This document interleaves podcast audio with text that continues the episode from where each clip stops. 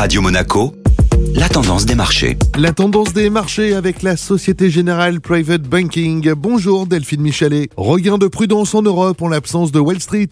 Les principales bourses européennes ont évolué sans grande tendance hier en l'absence d'indicateurs macroéconomiques et de la fermeture de Wall Street pour le President's Day, jour férié aux États-Unis. Les bourses européennes entament donc cette semaine sur une hausse timide de 0,10% pour l'indice Stock 600. Les interrogations quant à la trajectoire de taux directeur de la Banque centrale américaine devraient continuer à alimenter les inquiétudes des investisseurs cette semaine.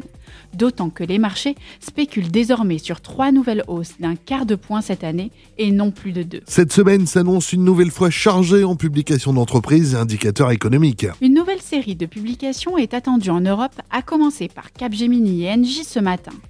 Aux États-Unis, les investisseurs suivront avec attention les résultats des deux poids lourds de la distribution américaine, Home Depot et Walmart, afin d'avoir le meilleur aperçu de la résilience du consommateur aux récentes hausses de prix.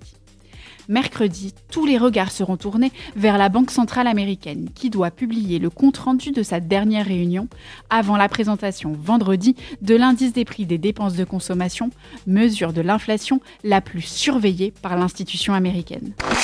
Société Générale Private Banking Monaco vous a présenté la tendance des marchés.